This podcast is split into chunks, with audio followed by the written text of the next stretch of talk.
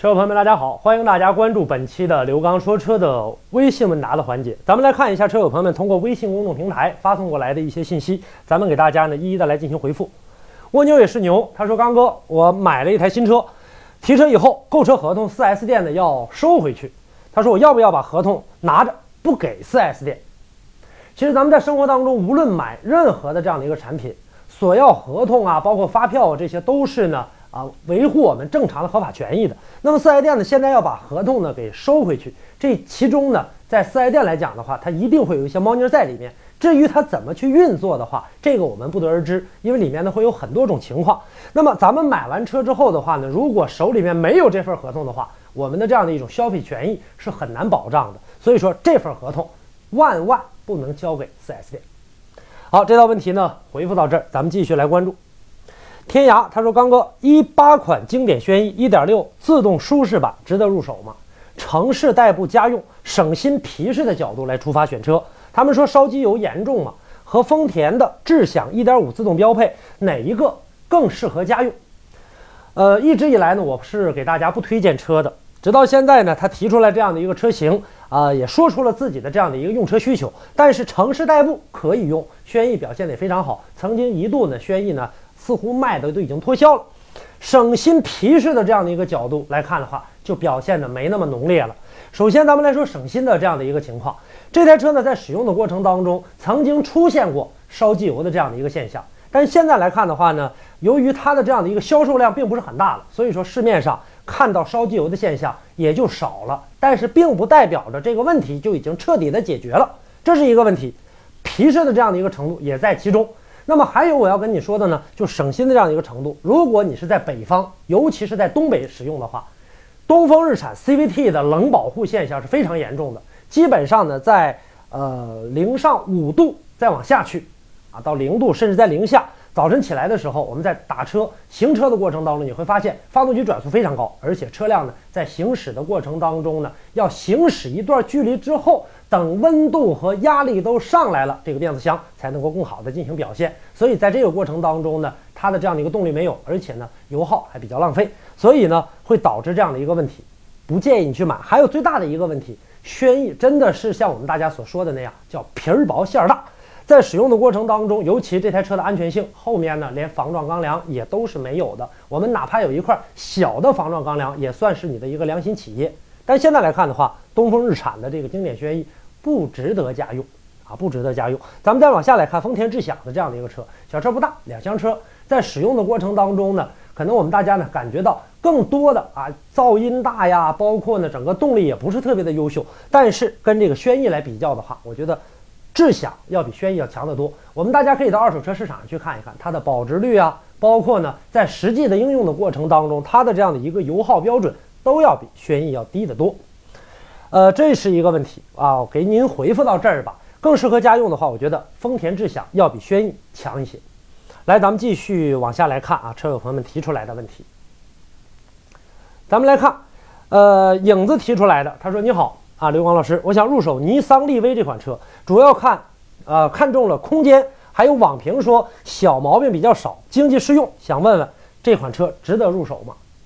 那么在后期使用的过程当中，这台车呢，确确实实以一个大空间而且低价位的这样的一个呃销售的模式，应该说赢得了众多消费者的这样的一个青睐，而且呢，毕竟还是一个合资品牌。那么我们在使用的过程当中，空间绝对是够用了。那么所谓的网评所说的小毛病少，其实呢，尼桑的这个车呢，在市面上运行的过程当中，它的小来小去的故障，比如说异响啊。啊，比如说呢，我们在使用的过程当中，发动机或者变速箱出现了这样的一些小问题啊，可能并不是很多。但是刚才呢，通过上面那台轩逸的车啊，我们了解到这台车呢，在使用的过程当中，安全性能表现的并不是很好。而且呢，日产车在使用的过程当中，大家可能会发现，我们在平常的生活当中，在马路上啊看到的这些车发生事故的车辆，你会发现，日产的车，只要你仔细去关注的话，在撞击的过程当中，它的受伤程度是比较大的，所以这点你要考虑一下。而且力威的这个车跟上一个我们说到那个轩逸的车不一样，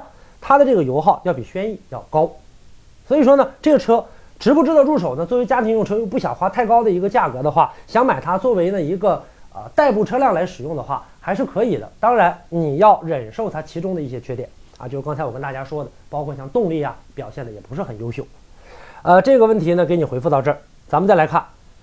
有你就好。他说：“刚哥，本田 CR-V 2.0的新能源可以入手吗？”你说的这个新能源呢，应该是油电混合的那个版本了。呃，在现在来看的话呢，本田的这样的一个油电混合，从电能的这一块来讲的话，对于本田来讲，它是呢符合我们国家的这样的一个大趋势。但是呢，单独拿它电瓶出来来说话的话呢，表现的并不是特别的优秀。但是呢，我在生活当中也跟大家呢，在介绍车辆的时候说过。好东西，所有的加在一起，并不一定等于最好。那么这台车呢，在油电混合方面上来讲的话，是值得入手的啊。在后期使用的过程当中，可能呢，在前期起步的时候，你觉得动力非常的冲啊，非常的有这个足够的这样的一个低扭。但是在后期跑起来的过程当中，你会发现这台车充电比较快，放电更快，呃，可以入手，可以考虑啊。继续来关注。这里有个叫熊孩子的，他说：“你好，刘老师，我的车挂一档，起步油门稍稍大一点，轮胎往起蹦；二档起步就没有这种情况。通过你这样的一个描述呢，如果没分析错误的话，你开的应该是一台手动挡的车，因为我们自动挡呢很少用这个切换到手动挡，用二档来进行起步的，啊，这个呢，呃，是不正确的一个操作方式。那么咱们来说，手动挡的车在开的过程当中，这里面最大的一个问题，我在严重的怀疑你在开车的手法上有问题。”就我们在松离合的过程当中，是不是松得太快，油门给的又大？这个时候呢，车往前窜，在低速档啊给油门的过程当中，车辆起步的时候，它的扭矩是需要加大的。所以在这个过程当中呢，当我们的离合切换的比较快的时候，它很快的进行结合，油门比较大的时候，必然会往前窜，啊会往前窜车。然后到二档起步的过程当中呢，相对来说呢，在油门大一些的过程当中，你的这样的一个扭矩被受到了一些呢这样的一个限制。啊，被因为高速挡了，高了一个，所以相对来说表现的就好了一些。所以这个呢，你要去查一查你个人的这样的一个啊，想一下个人的这样的一个驾驶手法。还有一个问题，如果说以前开都没有这个问题，现在出现了，那这个时候是怎么回事呢？我们去查一下你的这样的一个离合的执行机构，要看一下在使用的过程当中是不是呢它过快的啊进行了这样的一个咬合。再一个，你油门加大的过程当中，你加了多大？啊，导致的整个这样的一个换挡机构时间长，经常这么开，经常这么开，让这个车辆整个的这样的一个离合换挡机构的话，造成了一定的损害。所以这个过程当中，咱们要查一下。呃，当然了，自动挡的这个车型的话，咱们就得另算着了啊，因为你刚才跟我提到了这个一档起步，二呃这个二档也能起步，那估计是手动挡的车。跟你解释到这儿，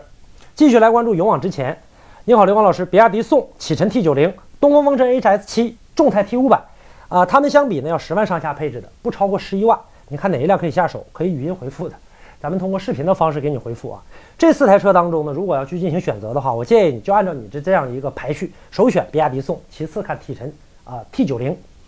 东风风神 AS 七呢并不是不好，大家更多知道的是东风企业呢是军工品质的，在使用的过程当中底盘非常的好。那我们大家也看到了，包括东风自己在宣传的过程当中，它宣传的都是什么？都是它的底盘结构，而且宣传的是军工品质。但是它并没有宣过多的宣传发动机和变速箱，因为什么？因为它的技术并不是特别的先进了。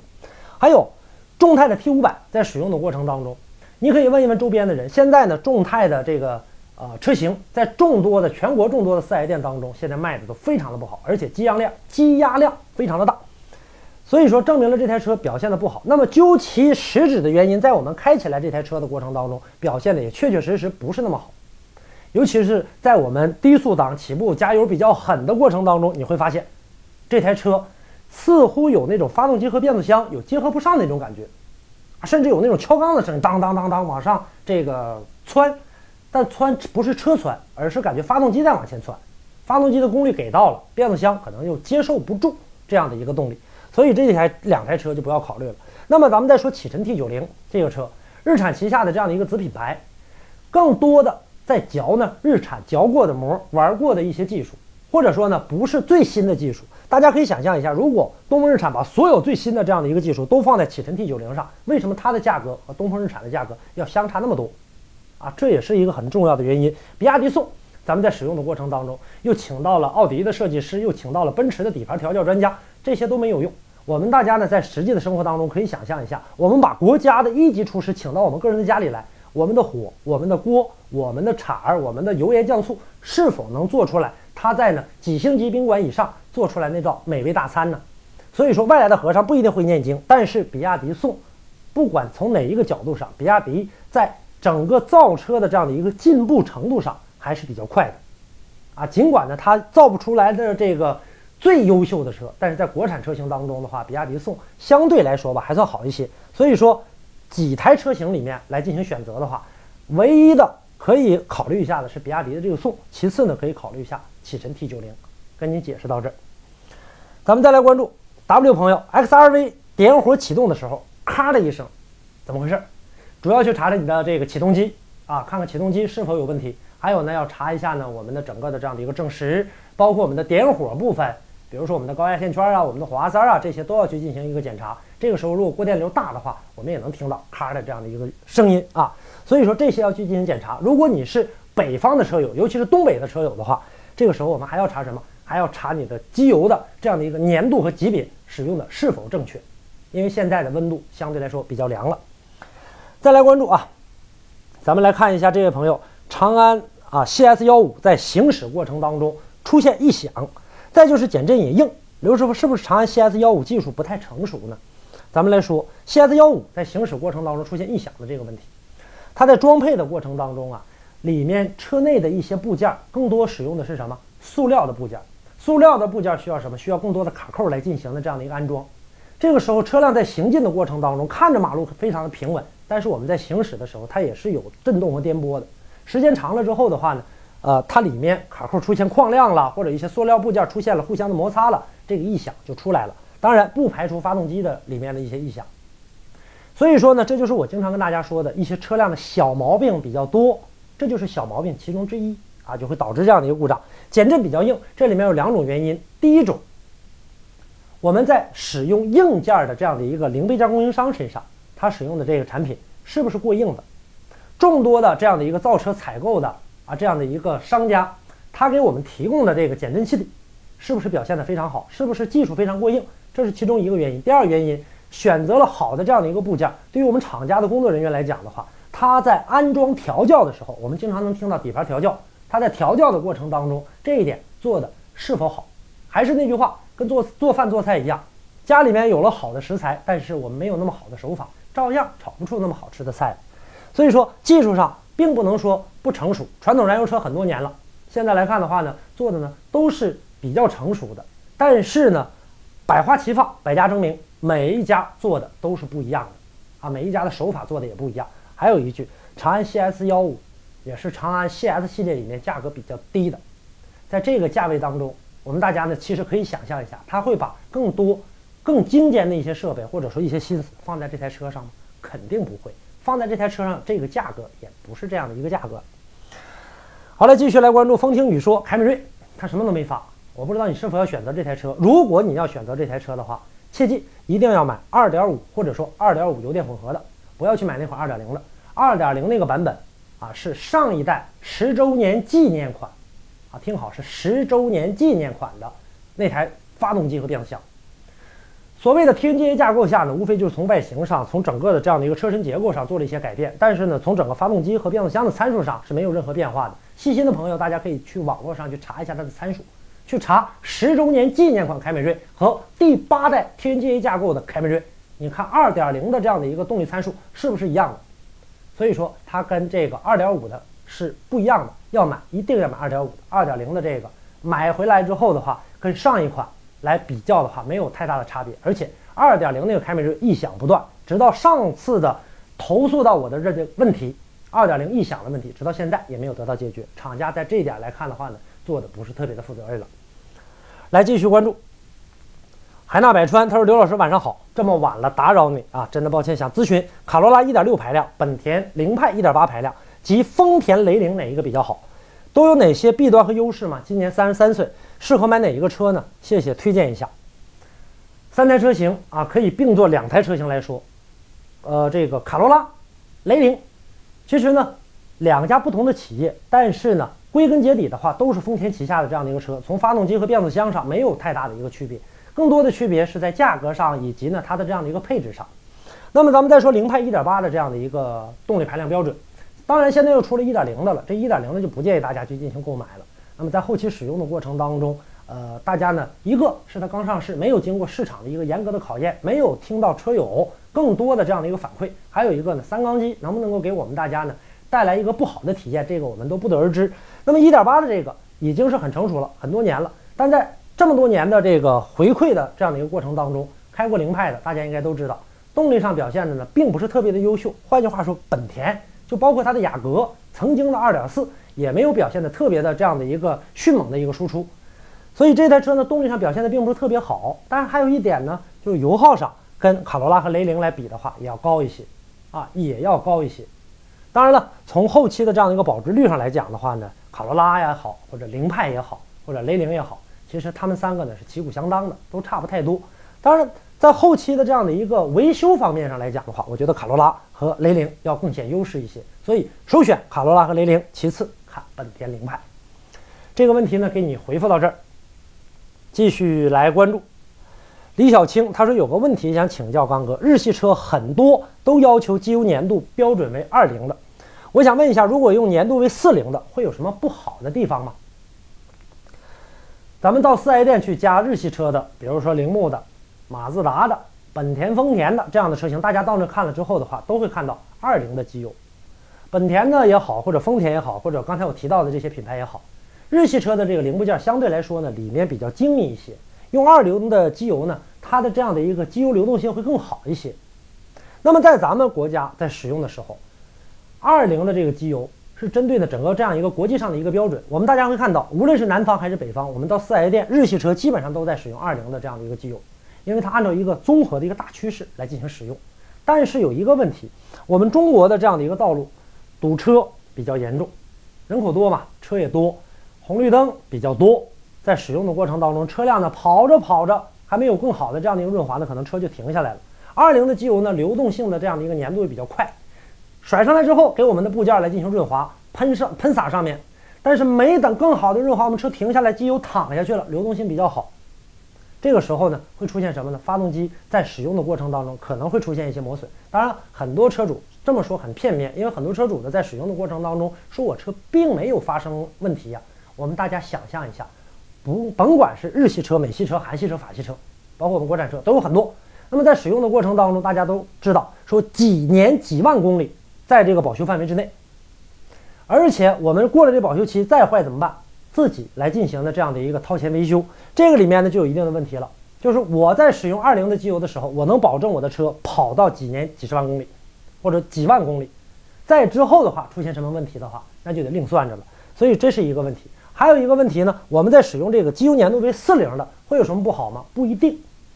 我们要根据所有的机油标注的，可能都是四零的。那么在使用，因为它是一个国际标准，那么不同的品牌它表现出来的四零和二零也好，都是不一样的。所以呢，我们大家在选择的过程当中，不能够完全以数值作为参考单位。好多人都在认为说，我就要加三零的，我就要加这个四零的。尤其在这个夏天的时候，我加四零的粘度高一些；我到冬天加三零的，呃，这个比较稀一些，流动性会更好一些。不一样，啊，一定要记住不一样。每一个人吃这个咸、吃这个甜的这个口感都不一样的。车也同样，在使用的过程当中，不同的厂家产出来的四零、三零、二零的机油，它的这样的一个机油流动性也不一定很好。那么作为四 S 店给出的这个二零机油的话，基本上能符合大众的这样的一个口味。但是这种的不同的品牌表现的就不一样了。换句话说，我们拿一个大品牌来讲，比如说嘉实多和壳牌，这个大家都了解的比较多。它的这样的一个四零的机油，不比二零的流动性差，但是还有一个好处，它相对来说，就像我们喝酒的人一样，说挂杯，它的机油喷洒到机件上之后的话，它流淌下来的过程当中是很快，啊，比较稀，但是更多的它能够呢，为啥说有这么一句话叫未启动先保护，在使用的过程当中，它能够挂杯，形成一定的油膜，形成更好的油膜，车辆在啊燃烧运作。这样的一个过程当中，虽然机油已经流淌下去了，但是这层油膜仍然能够很好的保护我们的发动机。所以，这个说的多了一点啊。所以说，不同的这样的一个车型，你没有办法去做一个非常标准的这样的评判。你的车就得用二零，你的车就得用三零。还有一点，大家要切记，随着你车辆的公里数的不断增加，比如说我们跑四十万了这台车，那这个时候我们要加机油，加什么？加粘度相对来说高一点的。为什么？机油里面有一个密封的一个作用。我们在使用的过程当中，四十万公里，大家想象一下，它磨损肯定会有矿量，会有余量这个里面用四零机油怎么办？好一点，密封性好一点，它能够把我们里面所露出的这个缝隙给堵住，这是机油的一个选择。所以说，不同的机油不同的对待。